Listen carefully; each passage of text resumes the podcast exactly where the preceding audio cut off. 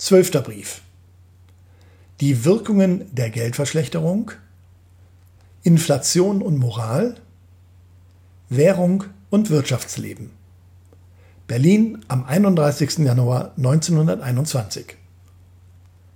Es ist eine altbekannte Erscheinung, lieber James, dass in einem Hause, in dem ein Schwerkranker liegt, meist eine einzige Person den ganzen Ernst der Krankheit nicht erkennt, nämlich der Kranke selbst.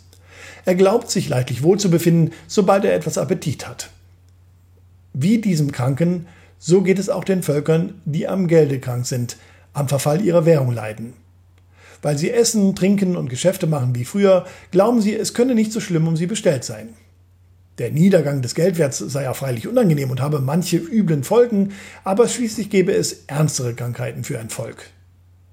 Besehe man nämlich die Sache bei Licht, so sei die ganze Währungsfrage im Grunde nur ein harmloses Multiplikationsexempel. Man müsse einfach alle seine Ausgaben mit 5 oder 10 oder 20 multiplizieren, entsprechend der Geldentwertung bzw. der Steigerung der Preise. Sachlich habe das gar nichts zu bedeuten, denn jede Ausgabe des einen sei eine Einnahme des anderen und demnach stiegen auch die Einnahmen auf das 5, 10 oder 20-fache. Man müsste sich nur daran gewöhnen, allen Zahlen im Verkehrsleben eine Null anzuhängen. Diese harmlose Auffassung kann man vielfach äußern hören. Und in der Tat schadet es einem Volke viel, wenn es mit dem Großen statt mit dem Kleinen einmal eins rechnet und wenn alle seine Umsätze sich verzehnfachen? Schließlich ist doch zehnmal so viel Geld im Lande wie früher, um die Umsätze zu bewältigen. Die Aufblähung aller Ziffern ist ja überhaupt erst die Folge dieser gewaltigen Geldzunahme. Dieser Harmlosigkeit, mein Sohn, kann man gar nicht nachdrücklich genug entgegentreten, denn die Unkenntnis, die sich in ihr äußert, grenzt ans Verbrecherische. Es ist schlimm genug, wenn ein Volk in ahnungslosem Leichtsinn die schiefe Ebene der Inflation hinuntergleitet. Wenn es dann aber die Folgen, die dieses Hinabgleiten mit sich bringt, geflissentlich ignoriert oder ihnen die beste Seite abzugewinnen sucht, statt dem Staat in die Zügel zu fallen und rechtzeitig zu bremsen, so eilt das Volk seinem Verhängnis entgegen. Denn um es in dürren Worten zu sagen, der Verfall seiner Währung ist wohl das größte Unglück, das ein Volk treffen kann. Selbst ein verlorener Krieg bringt ihm nicht so schweren, unmittelbaren Schaden wie der Ruin seines Geldwesens. Die Leute, die in der ganzen Frage nur ein belangloses Rechenexempel erblicken, übersehen nämlich einige begleitende Momente des Währungsverfalls. Sie übersehen vor allem den einen bedeutungsvollen Umstand. Die Entwertung des Geldes, also die Multiplikation der Ausgaben, trifft die Gesamtheit. Das Gegenstück hierzu, die Steigerung der Einnahmen, kommt aber nur einem Bruchteil der Bevölkerung zugut, diesem freilich in solchem Maße, dass das Verhältnis zwischen Einnahme und Ausgabe sich bei ihm ganz außerordentlich verbessert.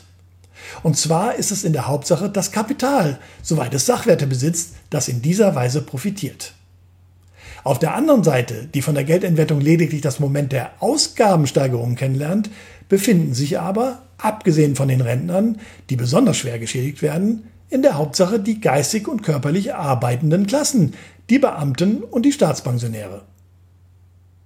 Wie es kommt, dass die einen die Inflation als einen nie wiederkehrenden Glücksfall, die anderen dagegen dieselbe Inflation als eine Katastrophe empfinden, lässt sich nicht in wenig Worten darlegen. Der Mechanismus, der das bewirkt, ist ziemlich kompliziert. Aber wenn man den Vorgang roh skizzieren will, so kann man wohl sagen, jeder der in Geld ausgedrückte Ansprüche wie Zins, Rente, Gehalt, Lohn, Pension und dergleichen besitzt, wird in dem Maße der Geldverschlechterung geschädigt.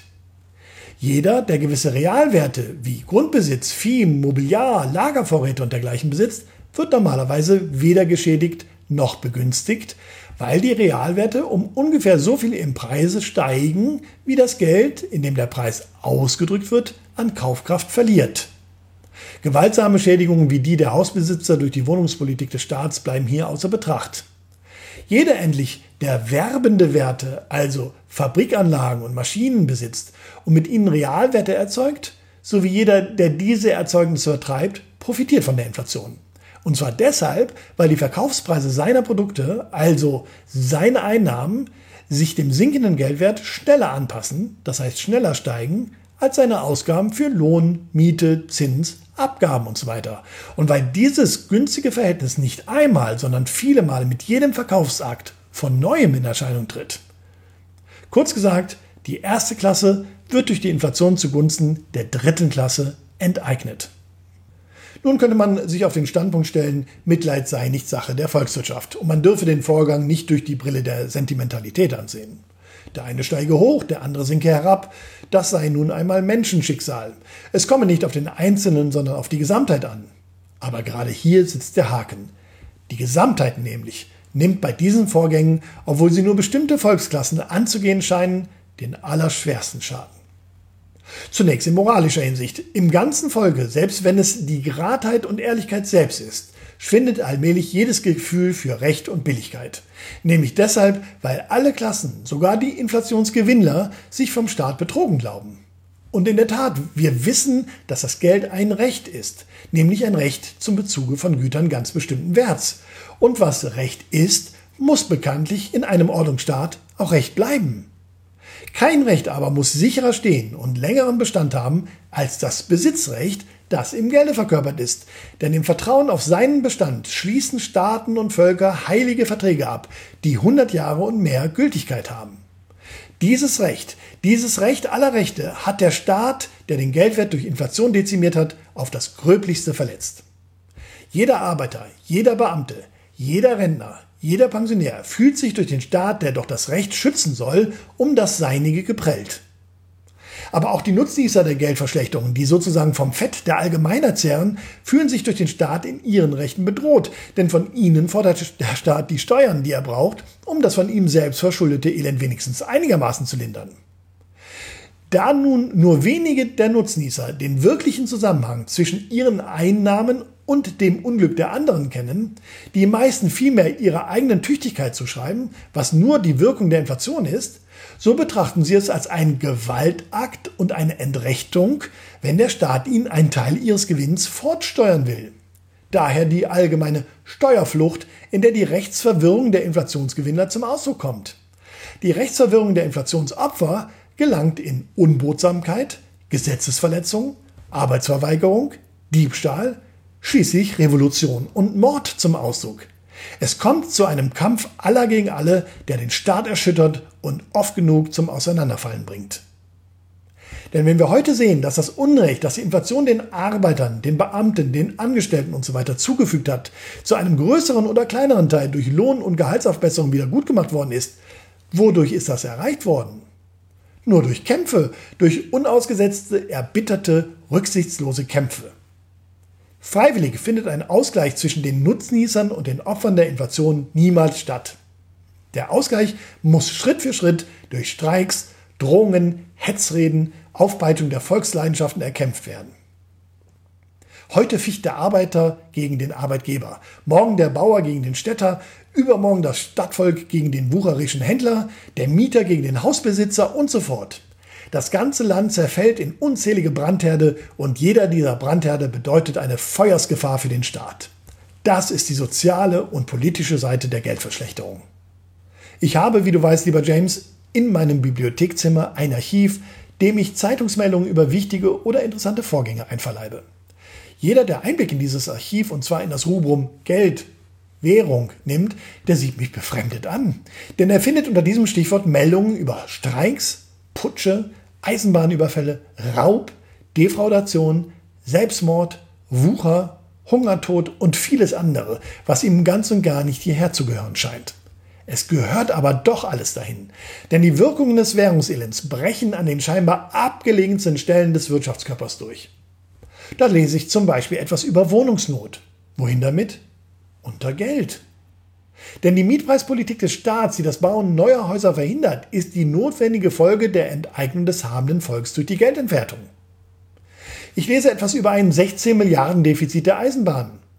Wohin? Unter Geld. Denn das Defizit rührt zum Teil daher, dass die Bahnen ihre durch die Inflation geschädigten Beamten hoch entlohnen müssen und dass andererseits der größere, enteignete Teil der Bevölkerung die entsprechenden Fahrpreise und Gütertarife nicht bezahlen kann. Ich lese etwas über Kohlennot. Nicht unter Spar, sondern unter Geld. Ich lese etwas über Kinderelend. Nicht Versailles, sondern Geld. Ich lese etwas über Abfallbestrebungen des Rheinlandes. Nicht Dorten, sondern Geld. Korruption, Zwangswirtschaft, Schiebertum, Sittenverrohung, Alles kommt in die Rubrik Geld. So sehe ich die Wirkung einer in Verfall geratenen Währung an. Es gibt kaum ein Gebiet der Volkswirtschaft, ja selbst der Politik, das sich diesen Wirkungen entziehen kann. Schlechtes Geld ist, ich wiederhole es, so ziemlich das größte Unglück, das ein Volk treffen kann. Der für Deutschland so unglückliche Ausgang des Weltkriegs stellt gewiss eine Katastrophe dar, wie sie ein Volk nur alle paar hundert Jahre einmal erlebt.